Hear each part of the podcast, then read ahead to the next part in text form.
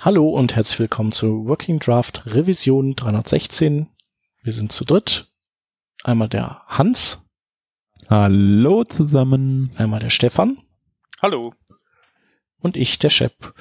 Und wir haben gedacht, äh, wir können heute mal ein wenig über Lighthouse ähm, sprechen, das ähm, Auditing-Tool von Google das äh, alles auditet, was nicht bei drei auf dem Baum ist und haben gedacht, wir können uns da ja mal im Speziellen die ähm, performance-relevanten Metriken mal rausziehen und ähm, darüber reden, was die vielleicht bedeuten, ähm, weil das vielleicht auch nicht immer so ganz leicht interpretierbar ist.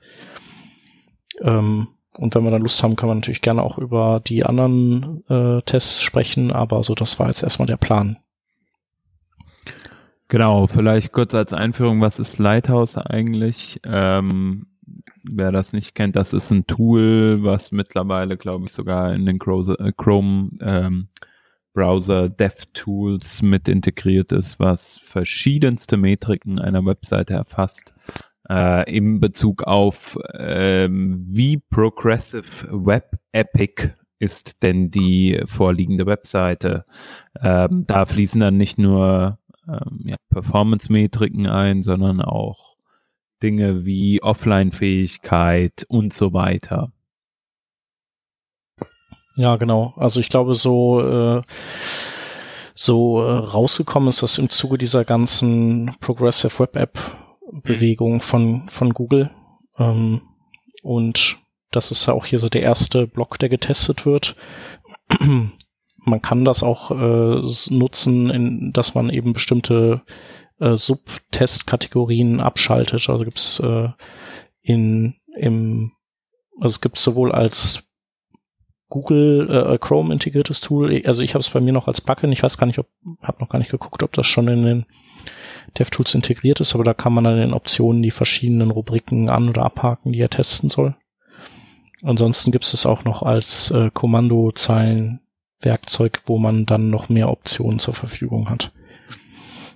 Also mir erinnert das Ding sehr stark an ähm, die Page Speed Insights, die es ja immer so als, als ähm, Webtool gibt, beziehungsweise was glaube ich auch so äh, Command-Line-Tools dafür gegeben hat, die aber einfach nur die API aufgerufen haben, halt nur mit, mit einigen äh, weiteren Punkten und da in schöne Kategorien geteilt.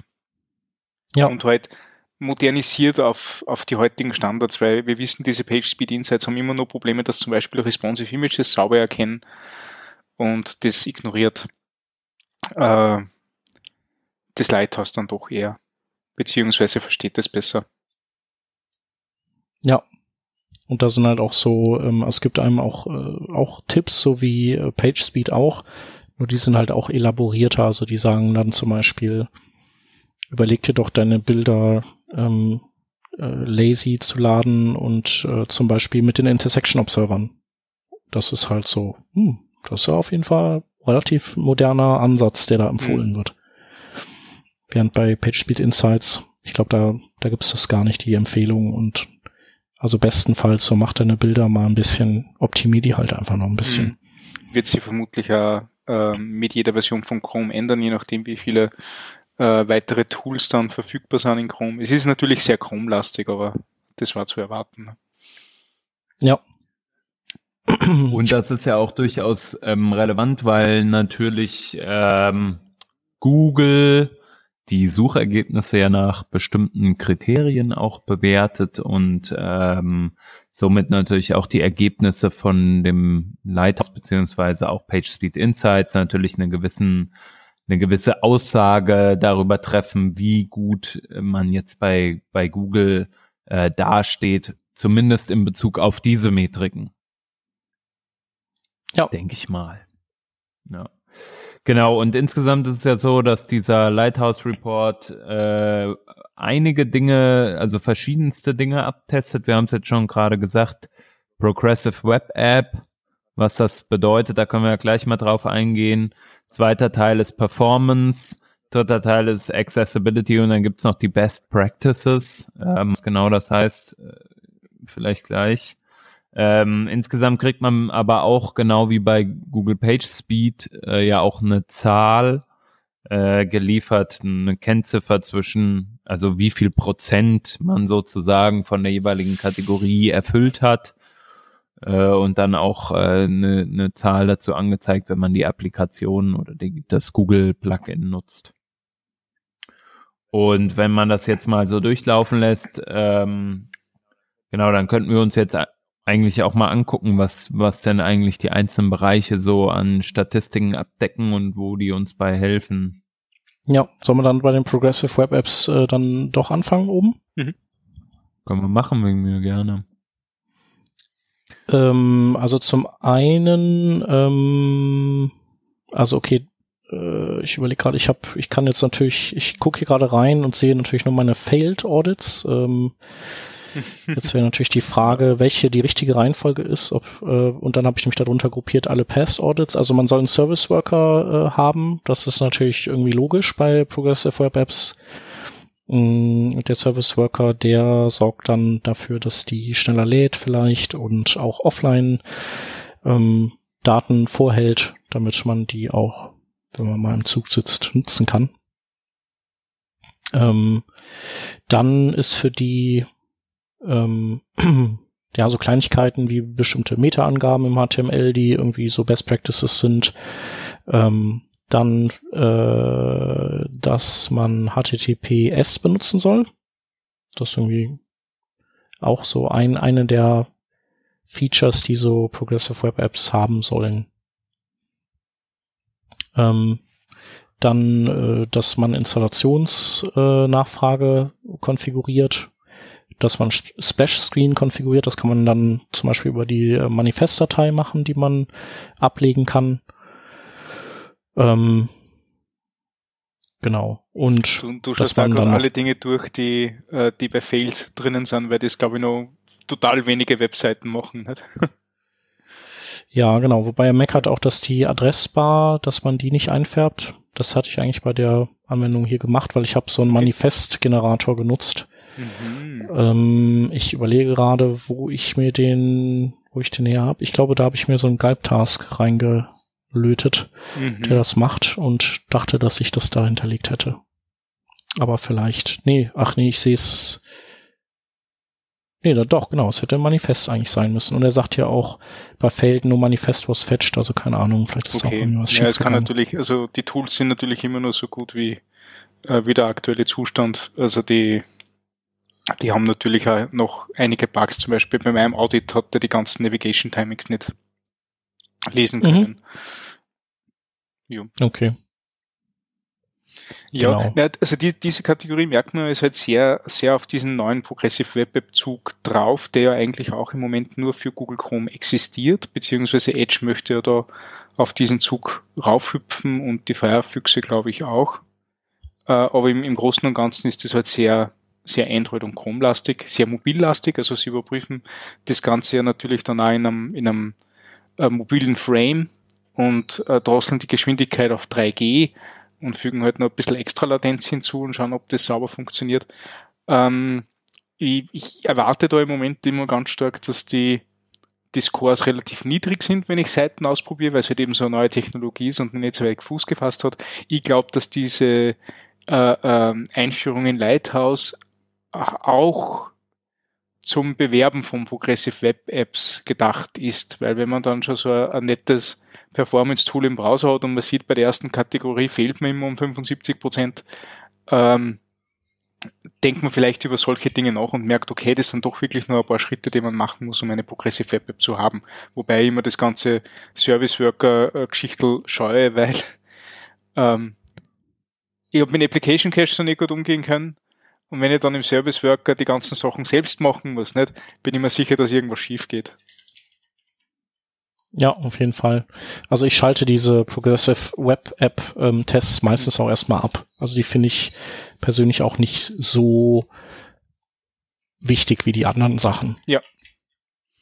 Aber es ist, also wie gesagt, Werbemittel funktioniert da los. Der erste Kringel ist immer rot, nicht? Und das sind lauter Sachen, die, die sehr modern und sehr neu sind. Ja. Ja. Genau. so, dann haben wir als nächstes äh, Accessibility. Ähm, ja, das sind halt, äh, also die nutzen dafür äh, hier dieses äh, Webachse oder wie das heißt, dieses Tool von Deck Systems, mhm. ähm, was auch in diesem Accessibility Audit von den Chrome DevTools, glaube ich, drin ist. Mhm. Ähm, das ist genau. im Prinzip auch so, ein, so eine Node Library. Äh, und ja, die kann halt all die Dinge testen, die, die irgendwie so Baseline sind. also Dinge, die, die sofort sichtbar sind. Also das Sachen, wo Dinge, die halt, wo, wo Eventhändler dran sind, dass die fokussierbar sind oder Farbkontraste oder dass auch die semantische Struktur irgendwie sinnvoll ist. Ähm, genau. Und ja, bei mir meckert er da eigentlich nur an Farbkontrasten. Das weiß ich auch und habe ich schon quasi ans Design zurückgegeben in dem Testfall. Und dann äh, hat er hier Lists do not contain on, only li elements. Tatsächlich habe ich hier ähm, habe ich ein äh, so eine Bildergalerie gebaut und das ist eine Liste und weil ich keine Lust habe, die per JavaScript diese Slides durchzuzählen und die dann und das dann anzuzeigen, welches Slide gerade dran ist, also das wievielte von insgesamt wie vielen, ähm, habe ich damit CSS-Countern. Aber es ist jetzt auch noch obendrein so, dass in dieser Galerie äh, bestimmte Einträge sind dann so zwischen Werbeelemente und die will ich halt nicht mitzählen und darum mhm. habe ich die nicht mit LI ausgezeichnet, sondern mit div. Mhm. Ähm, das heißt also, du hast ein UL mit einigen LIs und dann ist immer mal ein div dazwischen und mit dem CSS-Counter zähle ich die halt nicht. Und ich hatte da auch den Marco Zehe mal gefragt, so, den hatten wir ja auch schon in der Sendung, was, was wäre denn jetzt, wenn in so einer Liste mal kein LI drin wäre? Und äh, dann meinte er so, ja, ich glaube, das ist eigentlich okay. Also und ähm, deswegen dachte ich dann, ja, dann machst du das mal. Und der Grund ist halt, äh, weil ich, äh, wie war denn das? Ich zähle mit äh, nth of type und das geht ja nur auf äh, die äh, Node Names, also auf die Tags und nicht auf Class Names. Sonst hätte ich das anders gemacht. Naja, jedenfalls habe ich da, kriege ich dafür einen auf den Deckel und schaffe deswegen nur 94 von 100. Ja, 94 ist sehr, sehr okay.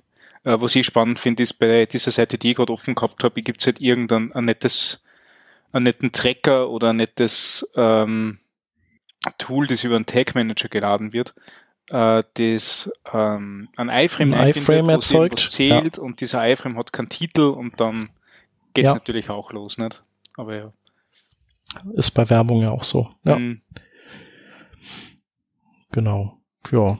Sonst Aria testet da ein bisschen durch und so. Aber was halt nicht testen kann, sind, sind so Dinge wie, äh, keine Ahnung, was ist, wenn du vielleicht äh, ein Overlay aufmachst, ist es dann, wird der User darauf hingewiesen, also hat man diese ARIA Live Regions korrekt konfiguriert und so. Also es ist halt sozusagen nur das, nur so ein doppelter Boden, aber das heißt noch lange nicht, dass man mhm. irgendwie eine super zugängliche Seite hat. Das ist generell bei diesen Accessibility-Tests natürlich schwierig, weil du ähm, nur einen Status überprüfen kannst, aber nicht Interaktionen oder, oder Inhalt. Nicht?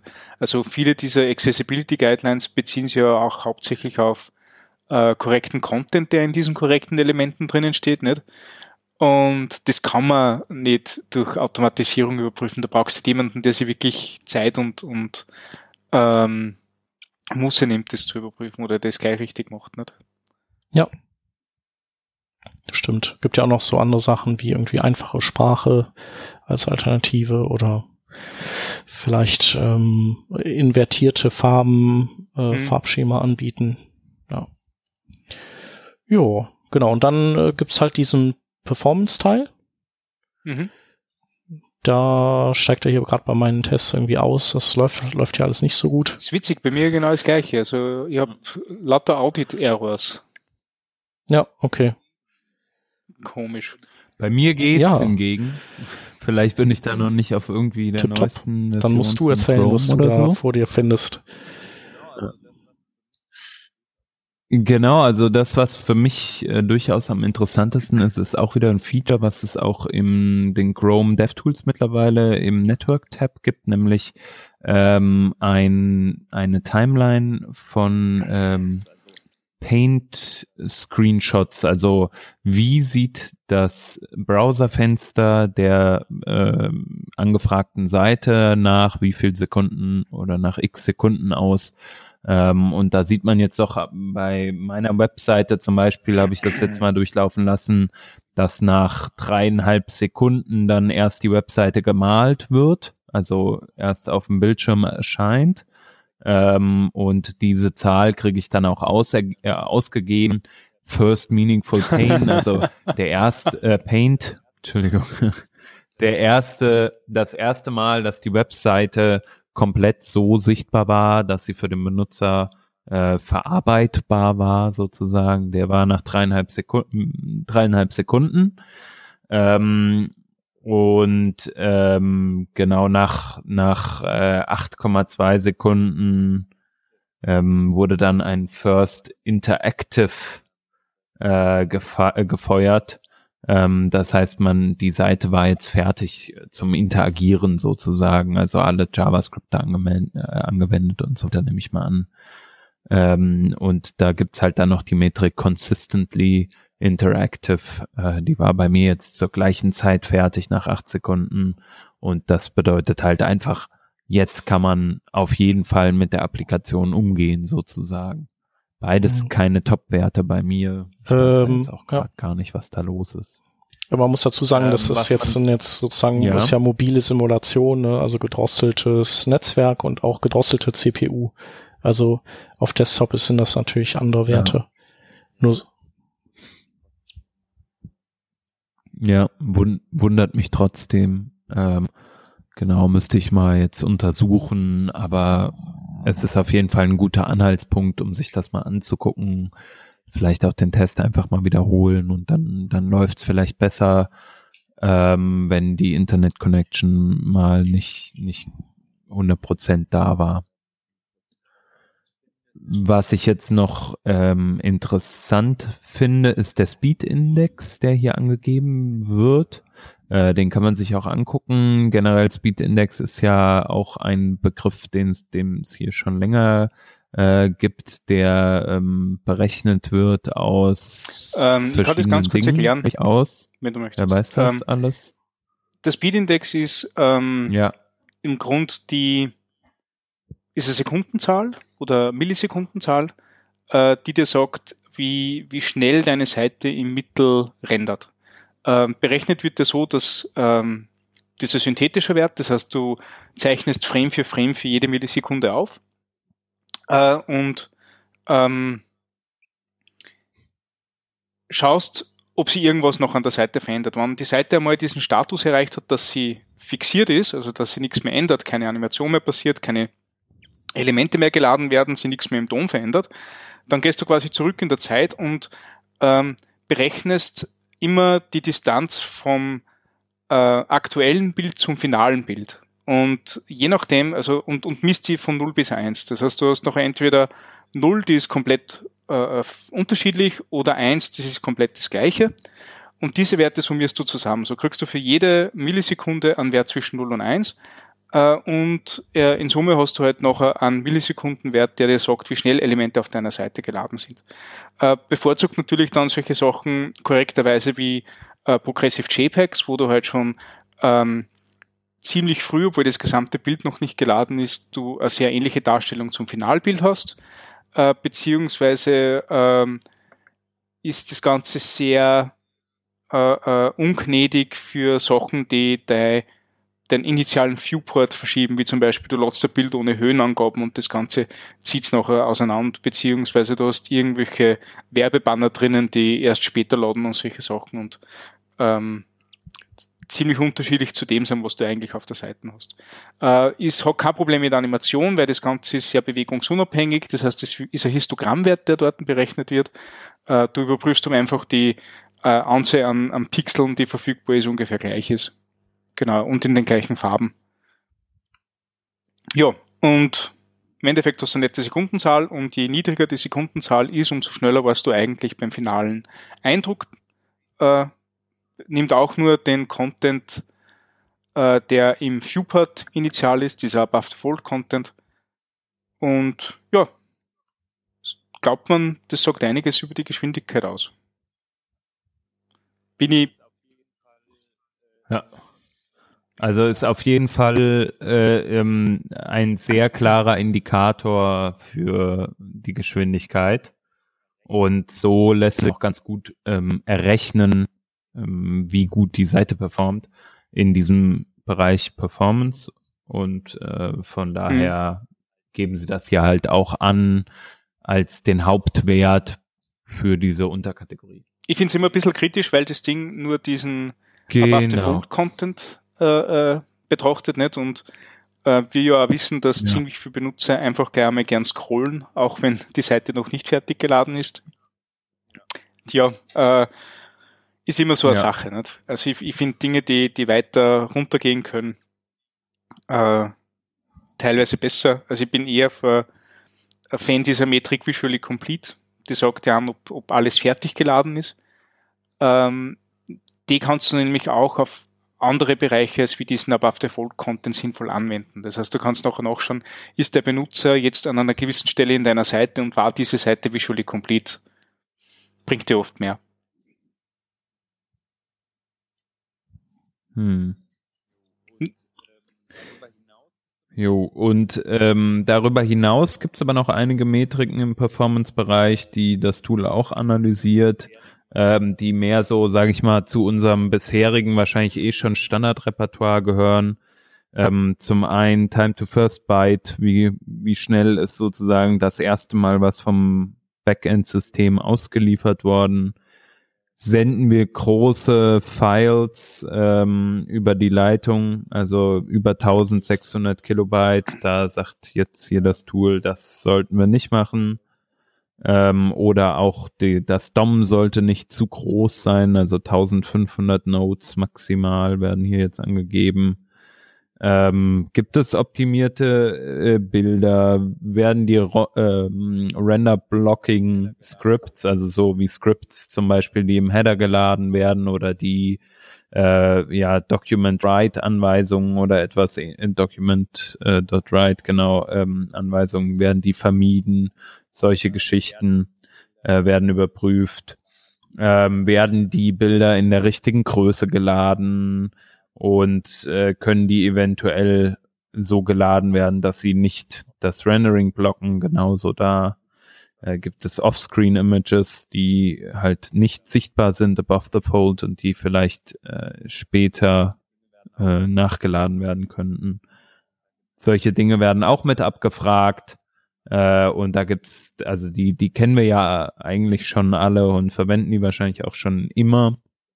Ähm, und um zu testen, wie gut so eine Seite performt, da ist das Tool auf jeden Fall nochmal hilfreich, um das nochmal ins Gedächtnis zu rufen und bezieht diese Zahlen dann natürlich auch äh, mit ein, um dann die, die Metrik zu generieren. Ich finde es recht spannend, dass du gerade diese Time to First Byte erwähnst, weil ich, ich habe immer das Gefühl, die wird sehr gerne übersehen.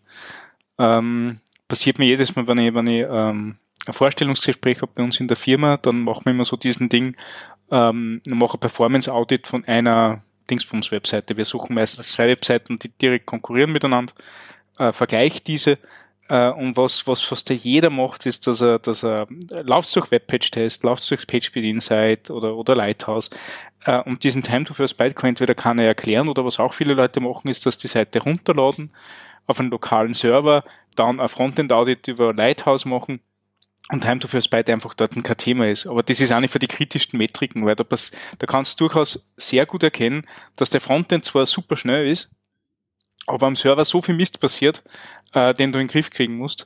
Und ähm, wird gern übersehen, kommt man, glaube ich, viel, viel mehr Zeit investieren in das Ding. Hm. Ja, Ja, kann ich durchaus nachvollziehen, dass, äh, dass Frontender das Thema äh, so sehen. Ich glaube, das kommt einfach auch immer auf die Ausrichtung drauf an, wenn jemand so Backend-Crack ist. Ähm, der wird sich vielleicht die Daten Aber du kannst ja auch so, ja, du kannst ja auch so, so Sachen machen wie. Äh, also so ist mein Gefühl. Es gibt ja so, ähm, das, äh, also HTML ist ja so ein streamendes Format und du könntest mhm. auch also du kannst zum Beispiel erstmal nur den, den, das ganze, den Head-Block kannst du zum Beispiel erstmal an den Client schon mal wegschicken. Also einfach mal so, es kommt halt so, so ein bisschen drauf an, was die ähm, Technologie im Backend ist. Aber in PHP kannst du zum Beispiel mit so Flush-Commands das machen und dann hat der Client erstmal was zu tun. Dann findet er da die ganzen, die Style-Sheets, vielleicht irgendwelche Preload, äh, Links und Zeugs, mit dem er beschäftigt ist und dann kann die Datenbank in der Zwischenzeit mal so gerade die Daten alle zusammen tackern. Also dann haben halt beide Seiten erstmal ein bisschen, bisschen Futter und es geht halt nicht so viel Zeit verloren. Ich finde das total cool. Das vergisst man auch so gerne, dass das HTML äh, oder HTTP und HTML streamen kann, nicht? Ja. Äh, ist aber so sinnvoll manchmal. Also gerade bei fetten Berechnungen.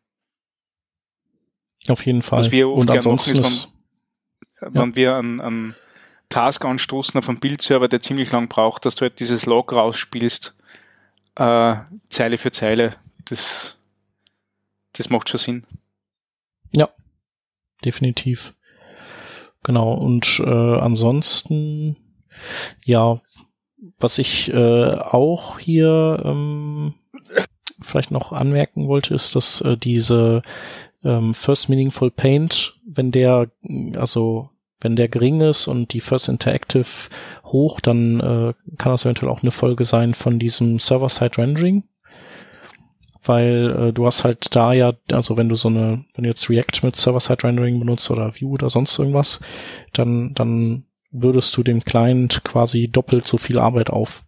Also in Anführungszeichen. Mhm weil er halt erstmal äh, was rendern muss, was halt nicht interaktiv ist und dann kommt halt ähm, der, der State äh, und dann kommt das JavaScript und dann muss er das Ganze nochmal quasi wegwerfen und nochmal neu aufbauen und dann ist es halt wirklich erst React.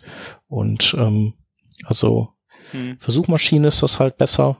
Für First Meaningful Paint ist das besser, weil einfach direkt was da ist. Man kann es auch genauso wie wir eben gesagt haben, direkt streamen. Aber die, der Moment, in dem man dann wirklich interagieren kann, der verzögert sich eben weiter mhm. dadurch. Ich habe das spannend gefunden, ähm, wie Angular Universal Rendering ausprobiert habe. Äh, das Ding mhm. funktioniert auch sehr gut, was der macht auch so, so äh, Server-Side Rendering und schickt das HTML raus. Äh, nur war das Angular Framework so weit, dass sie gesagt haben, okay, ähm, wir tauschen, also nicht wir, wir, wir hängen uns ein und übernehmen, so ähnlich wie das Ember oder, oder React oder Vue machen. So auf der, du hast jetzt das HTML da, jetzt greift unsere Applikation drauf zu.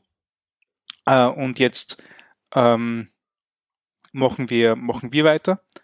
Sondern äh, Angular hat nochmal alles weggeschmissen und alles nochmal neu gerendert. Das heißt, du hast ähm, gerade auf schlechten Verbindungen hast du zuerst einmal alles gesehen, was du brauchst dann war mal für eine Zeit lang weiß und dann war wieder mal alles da und das habe ich total doof gefunden.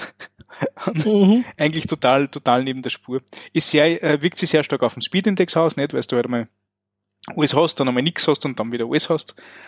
Ähm, und ja, war, war ein wenig, war ein wenig komisch. Generell dieses Server-Side-Rendering ist ähm, ein Ding, das glaube ich viel zu heiß gegessen wird. Äh, ich bin der Meinung, für, für viele Applikationen, wo du nämlich zum Beispiel keinen ähm, Public Zugriff hast, sondern wo du das Ganze eh hinter einer Login-Masken hast, ist tausendmal besser, du schickst einfach diese Login-Masken raus, ohne dass du dich großartig um Server-Side-Rendering kümmerst äh, und lass sowieso die JavaScript-App das Ganze machen dann. Ja. Ja. Aber ja. Ja, kommt halt immer dann wirklich genau. auf den Anwendungsfall drauf an. Ne? Ganz genau. Aber muss man einfach wissen, also auch da ist irgendwie nichts, es gibt nie die Universallösung, die ohne wieder neue andere Probleme ja. daherkommt. Ja, Genau, ansonsten hier dieses Consistently Interactive, das, äh, das bezieht sich wahrscheinlich darauf, dass, ähm, dass dann ja noch nachträglich Sachen gelazy-loaded werden können und dann wieder Unruhe ist und der Main-Thread immer wieder doch blockiert wird und so weiter. Ähm, und bis, bis das alles dann erledigt ist, ähm, da kann dann noch mhm. mal mehr Zeit vergehen. Das heißt also, wenn man dann äh, lazy loadet und so, dann und meint, damit bessere Ergebnisse zu erzielen, dann ähm, kriegt man wieder von Lighthouse eins drüber, sofern man äh, da einfach zu viel den UI-Thread blockiert. also vielleicht, äh, keine Ahnung, ähm, immer kleine Operationen dann lazy loadend hinterher Ähm, genau, äh, Time to First Byte kam übrigens auch nochmal, äh, also wenn man jetzt zum Beispiel äh, gzip-Kompressionen anschmeißt, dann gibt es ja zwei Möglichkeiten, das zu tun. Das eine ist einfach im Server zu konfigurieren, dass er die Sachen on the fly komprimieren soll. Oder alternativ kann man auch ähm, die vorkomprimiert ablegen auf dem Server und die dann diese, diese GZ-Dateien, die GZ-Varianten der Dateien ausliefern. Und das geht halt dann auch immer deutlich schneller, als wenn man on the fly gzipt. Mhm. Genau. In, in beiden Fällen ist aber dann auch, glaube ich, äh, das Streaming, HTML-Streaming im Eimer. Also es geht da nicht. Ich glaube, da muss man immer quasi ein komplettes, ähm, also korrigiere mich, wenn ich da falsch liege, aber ich glaube, wenn man gzip, dann gibt's gibt's kein Streaming mehr. Ah, da hast du recht. Bin aber nicht sicher. Genau. Tja, sonst noch irgendwas? Nö das Übliche halt. Die das alten Übliche. Regeln, die schon Wieslow äh, mhm. 2007 oder 8 aufgestellt hat. Was ich sehr spannend finde, ist, dass sie diese Critical Request Chains äh, äh, anschauen, wo du quasi so einen kleinen Wasserfall siehst von äh, Dingen, die parallel geladen werden, aber nachher wieder äh, äh, andere Dinge laden. Nicht? Das ist schon recht spannend. Das ist ja das, was für, für ähm, HTTP2 noch immer interessant wird, weil so viel du dir sparst, dadurch, dass du mit, mit den Interleaved Streams einfach mal alles hinschieben kannst, was an Ressourcen da ist. Wann du das hinschiebst äh, und die Ressource äh, fragt, fragt wieder andere Ressourcen an, brauchst du trotzdem länger. Ja. Ja, auf jeden Fall. Also bei mir hat er hier die Fonts drin, die verlinke ich auch immer direkt schon im, im HTML. Also da, die binde ich ja immer als Style-Angabe, bette ich da ein. Und äh, nutze auch mit, mit Preload, lade ich die auch noch vor und so weiter. Und ich äh, habe jetzt hier in dem Fall auch so Critical CSS und Critical JS auch direkt inlined mhm. im, im Head-Bereich. Also wenn man das nicht macht, also wenn man klassisch über ein Style-Sheet geht, dann glaube ich, kann man auch keine, ähm, äh, ja, keines äh, Speed-Indexe im Bereich 1, 1000 irgendwas erreichen. Ist so. Zumindest mal meine, meine These.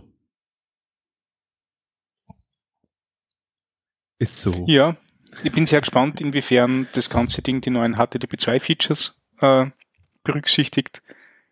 Ähm, da kenne ich halt keine Seiten, die das ausreichend verwendet, dass ich das bewerten kann. Aber ja. Das wäre interessant, weil also, also Node ist jetzt in der Version 8.4 oder 8.5, hat das ja eine der umfangreichsten HTTP2-Implementierungen mitbekommen. Also da ist ja alles drinnen. Priorisierungen, mhm. Push-Streams, also ist ja grandios eigentlich. Ja. Ähm, möchte ich schon mal rumspielen damit, nicht? Und da möchte ich schauen, wie man da, wie man da entsprechend pushen kann. Und dann halt die ganze Note-App, die ich da geschrieben habe, hinter Nginx und nichts funktioniert mehr. Ja, also bei uns äh, im aktuellen Projekt ist alles auf HTTP2 umgestellt, kein Server-Push, mhm. ähm, aber zumindest äh, default-mäßig läuft alles über HTTP2. Ähm, meine Website läuft so auch äh, über CloudFront. Ähm, das hat aber keinerlei Auswirkungen oder zumindest erkenne ich hier nicht großartige Auswirkungen auf positiver Seite dadurch äh, in dem Tool. Ähm, ich hätte mir jetzt erwartet, dass er neben dem, neben dem, dass er halt sagt, hier HTTP 2 wird verwendet, dass er dann auch sagt, okay, äh, keine Ahnung, folgende Dinge wurden parallel runtergeladen mhm. und das macht das Ganze schon, schon besser. Du hast es eben angesprochen, Critical Request Chains, die er anzeigt. Äh, da zeigt er bei mir jetzt an, dass ich einmal hier halt irgendwie von der Font API von Google halt noch was nachlade was ich aus dem CSS mache und das CSS ist aber auf der gleichen Ebene sozusagen wie meine Hauptdomain. Also ähm, da verstehe ich oder also kann zu theoretisch über die gleiche Pipe geladen werden und da verstehe ich nicht, warum ich dafür sozusagen schon bei zwei äh, Requests abgestraft werde. Auf der anderen Seite ist es halt eine externe Resource und dadurch wahrscheinlich mhm. dann problematisch. Aber wahrscheinlich äh, hast du die. Nee, Moment. Ja, weil, weil einfach noch ein Zwischenpass-Vorgang nötig ist, wahrscheinlich. Also es ist nicht mit dem ersten, genau. dem ersten, in dem ersten Dokument schon ersichtlich für den Browser, was ja. er, also alle Ressourcen sind da noch nicht ersichtlich und er muss immer noch einen Zwischenschritt über ein zusätzliches Dokument gehen. Und dann genau, hast, du, also, hast du Soweit ich das verstehe mit den Schriften, ist es halt wirklich so, er requestet die Index, sieht, ah, okay, ich brauche eine CSS-Datei, requestet das CSS und sieht da drin dann, okay, ich muss ja auch noch ähm, eine Font runterladen. Er wusste zwar schon vorher, er soll die Font runterladen vielleicht, aber erst dann hat er gesehen, ah, die wird ja auch tatsächlich verwendet. Ich weiß jetzt nicht inwiefern, äh, also wie Google das ausbalanciert, wann sie sagen, okay, ähm, ich lade jetzt die Font runter, auch wenn, äh, auch wenn die noch nicht verwendet wurde. Das weiß ja. ich halt nicht. Da müsste man mal ins Debugging gehen.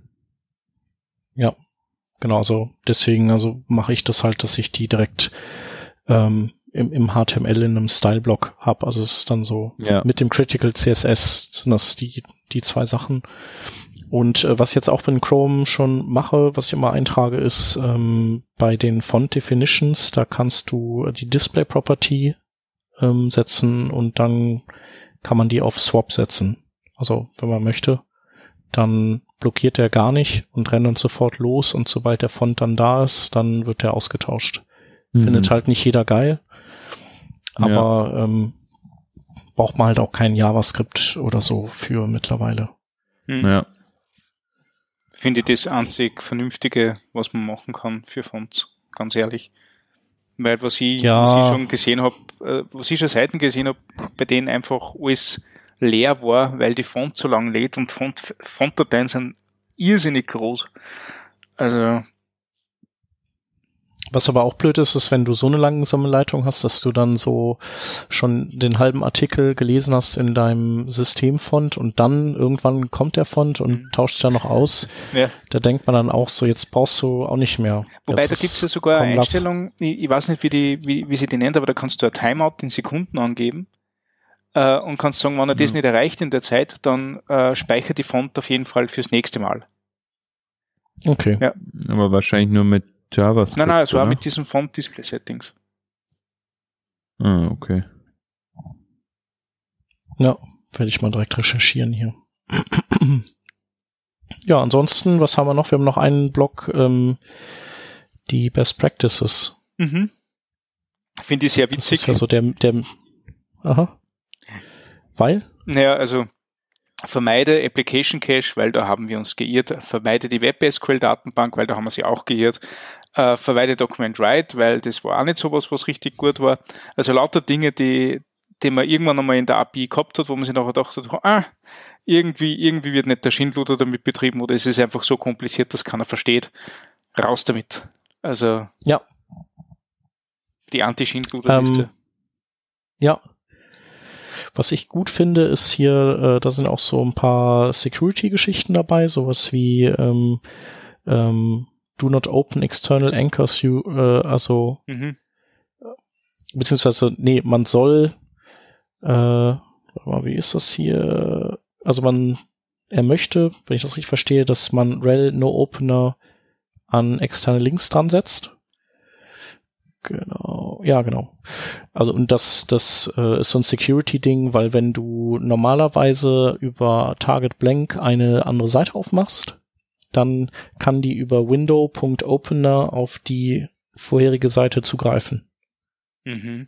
und kann, also kann da drin machen, was sie will. Und ähm, über rel no opener brichst du halt diese Verbindung. Dann geht das nicht. Mhm. Aber du musst es halt setzen. Also Ja, schaut, dass das so Opt-in ist. Das war ja total cool, wenn das standardmäßig so wäre. Genau, aber das ist wahrscheinlich auch wieder einfach so historisch und deswegen, damit Mhm. man Seiten, die, ich weiß nicht warum, vielleicht, ja, weil Seiten irgendwie Pop-up-Fenster haben, die Mhm. dann, also weißt du, so wie man früher tolle Anwendungen gebaut hat, äh, was als noch nicht mal Ajax erfunden war. Mhm, mhm. Ich denke mal so, dass damit das halt nicht kaputt geht. Tja. Vielleicht wird es ja irgendwann doch mal geändert, aber halt jetzt noch nicht. Ach so, genau. Und äh, man kann auch, glaube ich, äh, der Jack Archibald hatte da mal einen schönen Artikel auch drüber geschrieben. Performance-mäßig ist das auch relevant, weil die im, glaube ich, im gleichen äh, UI-Thread dann auch weiterlaufen oder so. Mhm. Also die können sich gegenseitig dann blockieren, weil die diese, weil die diesen Link haben über ähm, genau wegen, weil die sich dann, weil eben beide JavaScript-Threads irgendwie aufeinander abgestimmt werden müssen, damit die miteinander reden können. So und also auf jeden Fall immer Rail no Open setzen, dann ist gut. Mhm. Genau, und äh, auch sowas wie Verschlüsselung ist ja auch hier so Thema und HTTP2 benutzen. Und dann gibt's ja noch diese Use Passive Listeners to improve Scrolling Performance. Das ist ja ein relativ neues Ding von Chrome und ich glaube Edge kann das auch und wahrscheinlich äh, Firefox, ähm, dass du äh, Wheel Events und ich glaube Scroll Events, dass du du kannst dann da bei Add Event Listener noch ein ähm, also noch einen dritten Parameter einschieben. Also eigentlich ursprünglich waren es ja mal drei, ähm, wo man den letzten eigentlich immer auf False setzt für die Capture-Phase, was übrigens auch cool ist, wenn man es auf True setzt. Und man kann jetzt den einen auf den vierten Platz schieben und dazwischen noch mal so ein, ein Objekt reinschieben mit einer Konfiguration. Und da kann man halt dann Passive gleich, also Passive True machen. Und dann können diese Events äh, die das Event nicht mehr abbrechen. Also passive Events können keinen Event Prevent Default mehr schmeißen. Und äh, wenn man das so einprogrammiert, dann ähm, oder andersrum, wenn man das nicht einprogrammiert und diese Events äh, belegt, dann kann der Browser auf einmal nicht mehr ähm, in einem extra ähm, Render-Thread ähm, zum Beispiel scrollen machen und alles wird viel langsamer, weil er immer die Angst hat, dass du ein Event Prevent Default schmeißt. Und das könnte er, kann er nur, wenn er das alles im gleichen Thread laufen lässt. Und äh, wenn du ihm sozusagen mit diesem Passive True sagst, nein, du kannst mir vertrauen, ist hiermit einigen wir uns darauf, dass ich das nicht abbrechen darf und kann, dann sagt der Browser, okay, dann gebe ich dir trotzdem die Events, die du dann nicht abbrechen kannst und ich kann aber weiterhin auf einem separaten Thread das Scrolling laufen lassen und damit Mhm. ist es dann auch wird das auch nicht blockiert durch die üblichen Dinge und äh, ist es halt einfach performanter. Aha. Genau, da gab es auch einen schönen Artikel im, äh, den hatte im, ich glaube im März äh, oder im Mai im Edge-Blog äh, lief das. ja. Cool. Und dann gibt's noch hier so Best Practices, äh, die Google empfiehlt, wann man so Permissions abfragen soll. Und das, äh, da sagen die halt, macht das nicht direkt zum, wenn, wenn der User auf die Seite kommt, sondern macht das erst, wenn er auch interagiert mit der Seite. Also wenn er irgendwas klickt, wo er auch versteht, dass diese Abfrage von zum Beispiel Geolocation jetzt ausgelöst wurde durch das, was er, äh, was er da machen möchte. Weil er sonst auf jeden Fall sagen wird, so, nee, also wenn ich nicht weiß, wofür du das fragst, dann gebe ich dir die Rechte natürlich nicht. Sehr gut. Genau, das ist es eigentlich im Großen und Ganzen. Ja, cool. Eh ganz viel drin. Genau, und was ich mir vielleicht irgendwann nochmal genau angucken muss, dann ist äh, hier dieses äh, Narwhal oder wie das heißt. Hatten, das hatten wir auch schon mal ein paar Mhm. Mal erwähnt. Von Mozilla? Oder na, von, von Edge, gell? Ja, von Edge, genau. Das äh, soll ja ähm, auch so ein alles Mögliche abtesten von A bis Z und ähm, das ist aber noch ein bisschen weniger ausgereift oder Mhm. zu Ende entwickelt wie, wie das hier. Mal sehen. Ja. Äh, würde sagen, damit machen wir den Sack zu. Mhm. Also an so einen kleinen Hinweis habe ich noch, äh, äh, habe ich noch ganz äh, zum Schluss. Was sehr gut ist bei diesem Lighthouse-Ding ist, wenn man nicht nur einfach die Regeln befolgt, sondern äh, auf diese Learn More-Buttons klickt, weil da steht ja meistens auch drinnen, warum das eine gute Idee ist. Und da lernt man einiges. Das merke ich vor allem bei diesen äh, äh, Bewerbungsgesprächen, die ich habe. Ähm, viele Dinge werden da einfach befolgt, weil es halt so ist. Nicht? Ähm, hier und da bringt es vielleicht nichts oder, oder ist sogar falsch interpretiert. Äh, wenn man weiß, was, was dahinter steckt, dann kann man da viel besser entscheiden und das hat Google ganz, ganz gut aufbereitet. Auf jeden Fall. Genau. Ansonsten, wenn es noch Fragen gibt von, von den Hörern oder äh, Anregungen oder andere coole Tools, die ihr benutzt, dann schreibt uns in die Kommentare oder schickt uns einen Tweet. Und wir sind gespannt, was ihr uns da schickt. Hm? Ansonsten bis nächste Woche. Haben wir nur einen Link? Macht's gut. Oder? Nee, haben nix. Haben nix? Okay. Haben wir was? Haben nix.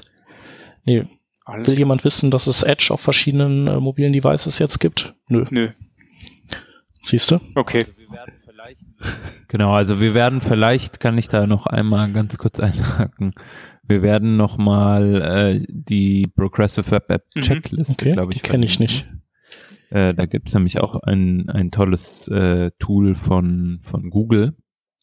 Ähm, das wird aber in Lighthouse selbst auch angepriesen. Also von daher ist einfach eine Checklist. Da kann man toll vorher schon, bevor man Lighthouse anmacht, ein, einmal ein paar Häkchen machen. Genau, und äh, wir haben doch eigentlich einen Link. Ich fand den auch äh, okay interessant. Ich hätte den auch gerne mal diskutiert. Ähm, da hat nämlich äh, der Stefan ein Tool entdeckt, beziehungsweise so ein Wrapper um äh, die native Fetch API, die es ja in Browsern gibt. Mm, dieses Tool heißt Retch. Und was es macht, ist, es gibt so ein bisschen Syntactic Sugar obendrauf auf Fetch. Und das, obwohl Fetch ja schon relativ okay geil ist.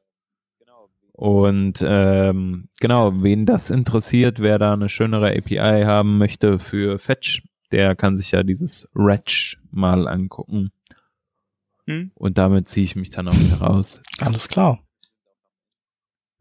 Weil wir sind auch am Ende. Total am Ende. Macht's gut. Ja. Ciao. Ja, Danke fürs tschüss. Zuhören. Bis dahin. Ciao.